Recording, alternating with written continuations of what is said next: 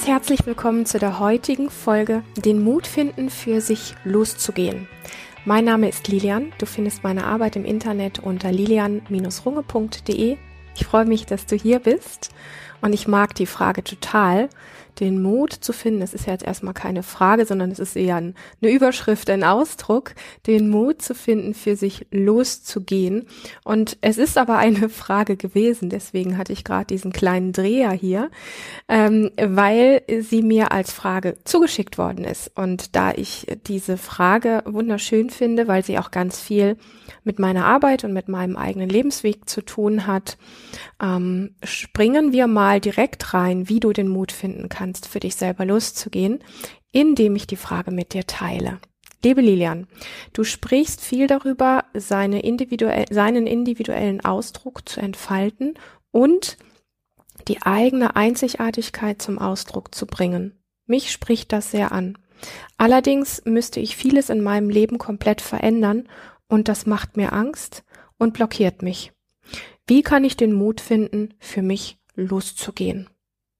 Ganz dickes Danke für diese tolle Frage. Und ähm, ja, es gibt so aus der Persönlichkeitsentwicklung, gibt es ja so ein bisschen so verschiedene Fragen, die dann immer wieder auch gerne gestellt werden. Zum Beispiel, mh, hm, was würdest du tun, wenn du keine Angst hättest und wenn du wüsstest, dass du nicht scheitern könntest? Also wenn du keine Angst hättest und wenn du nicht scheitern könntest, was würdest du dann tun? Und in manchen Bereichen kann diese Frage relativ hilfreich sein. Ich behaupte aber, dass sie auch zu einem Stolperstein werden kann, wenn wir bestimmte Dinge übersehen. Und letztlich ist es ja so, dass die Frage, was würdest du tun, wenn du keine Angst hättest, die integriert nicht, dass du aber bereits Angst hast. So, das heißt, dass da wird so übergangen, dass eigentlich ja schon eine Angst vorhanden ist. Und ähm, letztlich ist es so, das wissen wir theoretisch, glaube ich, alle oder die meisten von uns, dass Veränderung erstmal verunsichert. Ja, also wir gewöhnen uns Gewohnheiten an ähm, und Rituale und und solche Dinge, ähm, weil sie uns eine gewisse vermeintliche Sicherheit geben, aber die ist gar nicht nur vermeintlich, die ist auch ein Stück real. Also zumindest für unser Nervensystem ist ähm, diese Form der Sicherheit ein Stück weit auch real. Und wenn dann etwas im Außen oder auch wir selber herkommen und sagen, da muss jetzt an diesem Konstrukt muss gewackelt werden, da muss was anders sein, da müssen Umstände anders sein, Menschen müssen aus unserem Leben raus oder andere sollen rein oder wir wollen sichtbar werden oder wir wollen endlich ähm, wirklich das auch mal sagen, was wir schon all die Jahre sagen wollten oder oder oder also diese Form der Veränderung steht plötzlich im Raum und das macht für unser Nervensystem, weil es ja alte Gewohnheiten jetzt verlassen muss und in unsicheres neues Terrain rein muss, macht eben diese Angst und macht eben dann durch diese Angst auch diese Blockaden, die wir finden. Ja, wir starren oft die Blockaden an und übersehen aber dabei, ähm, dass da einfach gewisse Ängste sind, und da komme ich nachher noch explizit drauf zu sprechen, die etwas von uns brauchen, die uns brauchen oder vielleicht sogar mehr als nur uns. Und manchmal kann das wirklich helfen, so ähm, das Bild des erfüllten Zustandes, also wo wir eigentlich hinwollen, als Turbo zu nutzen, ja. Also wenn du jetzt was verändern möchtest und du dich mit dem Bild verbindest, wo du hin möchtest, also was ist der erfüllte Zustand, wenn du deine Veränderung durchlaufen bist, wenn du deine Ängste überwunden hast, wo bist du dann, wie sieht dann dein Leben aus? Manchmal kann das Bild dieses erfüllten Zustandes wirklich als Turbo total gut nutzen. Vorausgesetzt, das funktioniert. Also ich sage das wirklich mh, mm, mit so einem gewissen Vorbehalt. Ich weiß, dass es für manche Menschen funktioniert. Ich weiß, dass es bei manchen manchmal funktioniert und manchmal auch nicht. Und ich weiß, dass es bei manchen Menschen auch gar nicht nutzt, weil sie sich eben mit diesem erfüllten Bild, mit diesem erfüllten Zustand nicht verbinden können, weil es einfach irgendwo innerlich nicht klappt und da braucht es dann andere Dinge. So. Und in vielen Situationen hilft oder funktioniert das äh, auf diese Art und Weise nicht. Und ähm, ich möchte einfach nur ganz deutlich sagen, dass wenn du Menschen in deinem Umfeld hast, die dir sagen, du musst ja nur eine große Vision haben und du musst dich nur mit diesem erfüllten Zustand verbinden und dann wird das schon klappen, dann überwindest du alles und für dich klappt das halt nicht, dann bist du weder dumm noch doof, ja. Du machst da nichts falsch, sondern du brauchst halt was anderes. Warum sage ich das so in dieser Überzeugung und auch mit diesem Nachdruck? Also ganz einfach, erstmal hat es ganz viel mit meinem eigenen Leben auch zu tun. Ich habe da ganz viel Try and Error gehabt, ich habe ganz viel ausprobiert und ich habe immer wieder gemerkt, dieses mich selber zu überlisten oder auch hart mit mir vorzugehen, bei mir macht es genau das Gegenteil, es macht alles schlimmer. Da fühlt man sich erstmal auch ein bisschen als Alien, wenn man irgendwie in eine Welt guckt, wo das vermeintlich für ganz viele irgendwo klappt. So, das ist der eine Punkt warum ich da so vehement drüber spreche. Und der andere Punkt ist, ähm, ich habe die letzten vier bis fünf Jahre sehr erfolgreich, unter anderem, ja, es ist nicht mein, mein äh, durchgehende Hauptexpertise, aber unter anderem habe ich das sehr erfolgreich gemacht, nämlich Menschen begleitet und unterstützt, ähm, im Aufbau ihrer Selbstständigkeit und ihres eigenen Online-Businesses.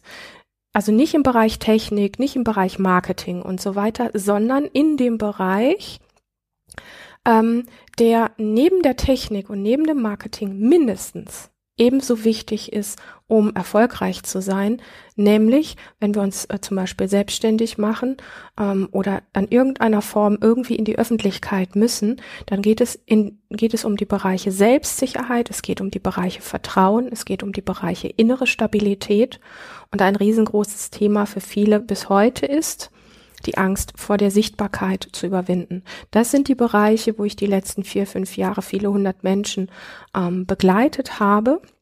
Und das tue ich im Übrigen bis heute auch noch, und zwar für Menschen, die das entweder auch komplett beruflich für sich brauchen und auch für Menschen, die sich dieses einfach auch im privaten Bereich mehr wünschen, nämlich ähm, Ängste zu überwinden, selbstsicherer zu werden und so weiter, in den eigenen Ausdruck zu kommen. Das ist damit letztlich gemeint.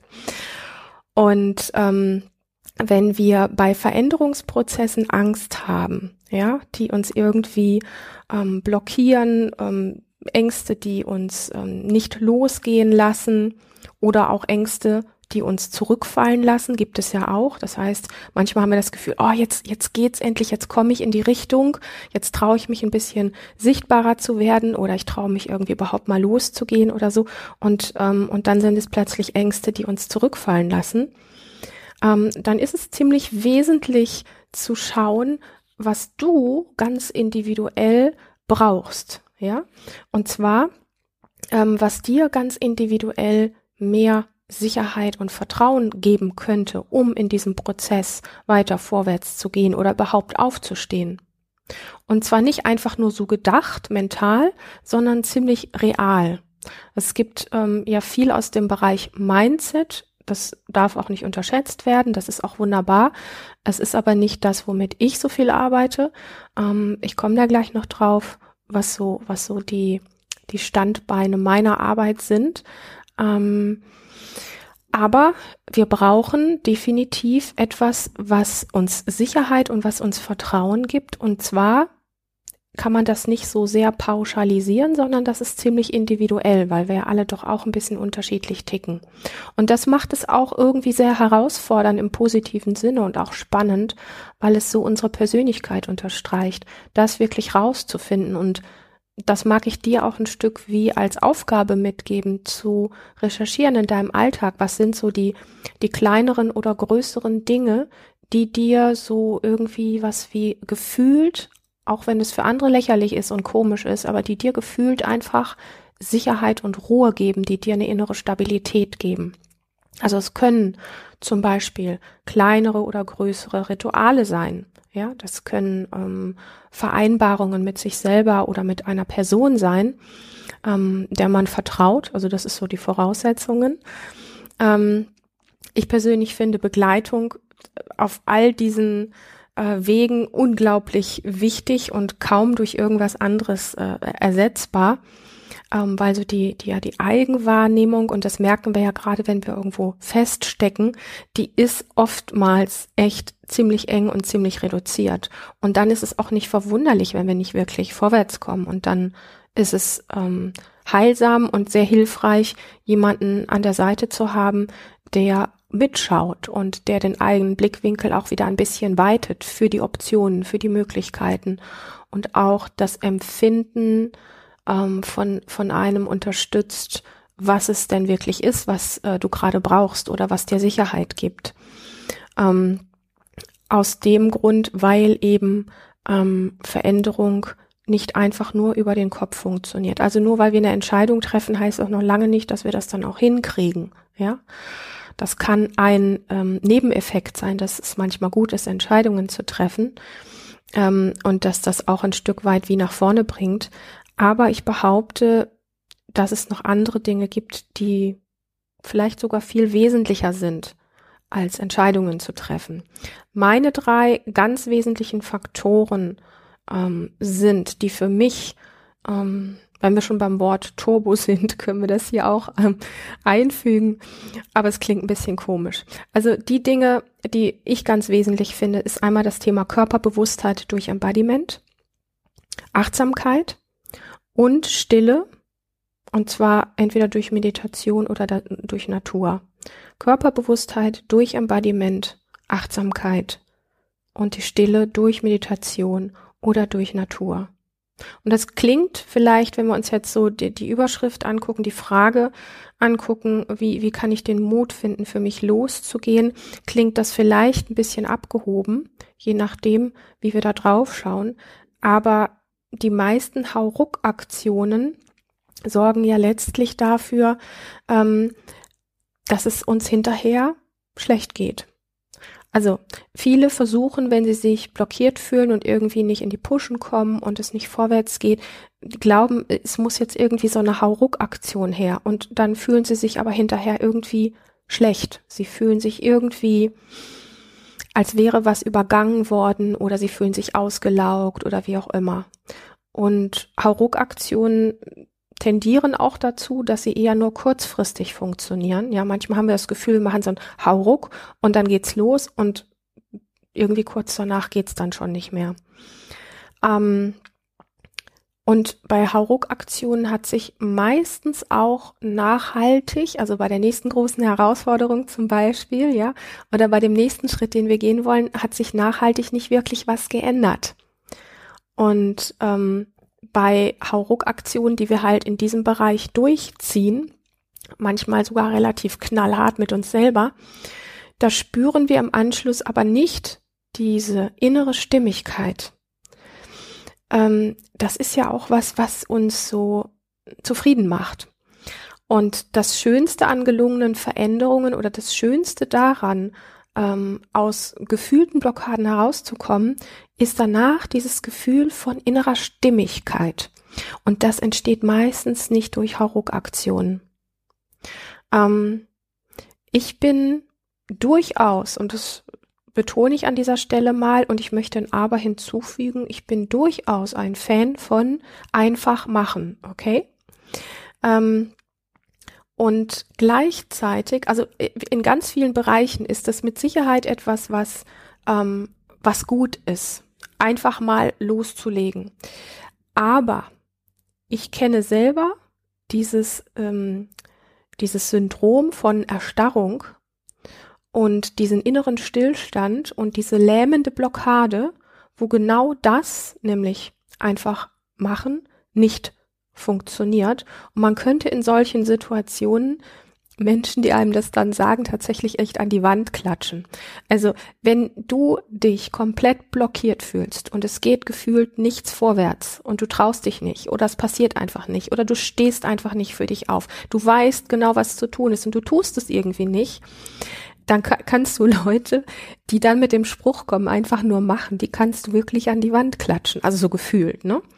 Und ähm, daran merkt man halt, dass dieses einfach machen, ja, in manchen Situationen super und in anderen Situationen ist das aber auch eher, wie soll ich sagen, es macht einem dann eher noch wie Schuldgefühle, dass man es halt nicht hinkriegt.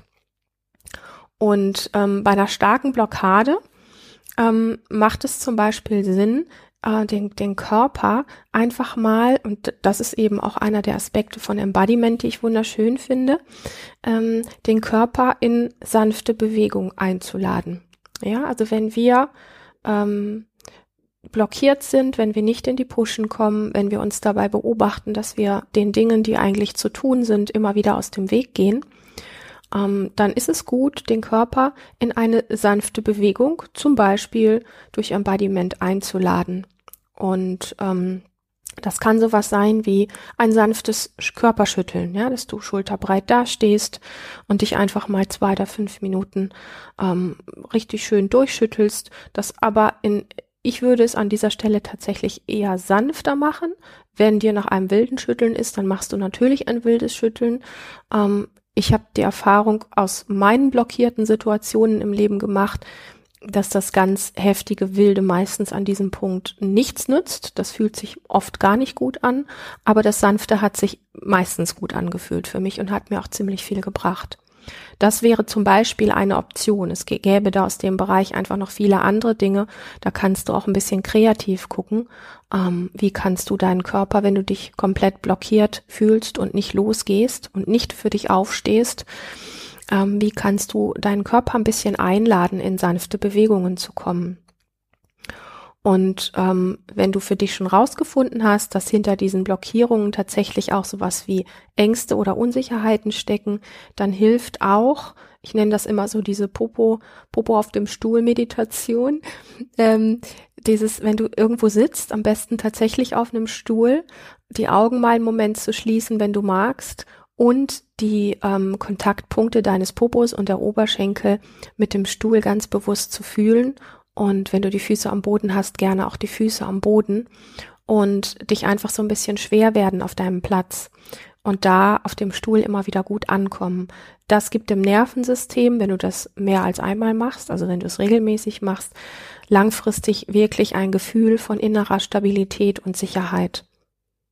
Und nochmals, wenn es wirklich um Ängste bei Veränderung geht, so ein bisschen auch immer dieses, ja, dieses Bild im Kopf zu haben, ähm, wenn wir ein Kind vor uns haben, was Angst hat, ja, ähm, was echt Angst hat, dann gehen wir ja auch nicht hin und reißen an dem Kind rum und schreien es an oder zwingen es jetzt irgendwie was zu machen, ähm, sondern wir sind sanft mit diesem Kind. Und genau das brauchen wir letztlich ähm, als Erwachsene in der Form genauso, weil wir dürfen nicht vergessen, egal ob Kind oder Erwachsener, es geht ja hier darum, das Nervensystem anzusprechen, was eben ähm, dieses Gefühl von Angst in uns auch aus gewissen Gründen, ja, es gibt Gründe dafür, ähm, produziert. Und dann ist es total egal, ob, ob, man sagt, das ist ein Erwachsener oder das ist ein Kind. Ähm, wir sprechen hier davon, dass wir das Nervensystem ansprechen wollen. Und das ist bei einem Erwachsenen von, von der Art, wie es darauf anspricht, nicht anders als bei einem Kind auch so. Und ja, viele glauben ja, dass dieser, ich sag mal, dieser sogenannte sanfte Kram, dass der nichts bringt oder so. Ich behaupte, ähm, sanft ist nicht kraftlos, ja, ähm, weil es geht ja letztlich auch sanft plus konsequent.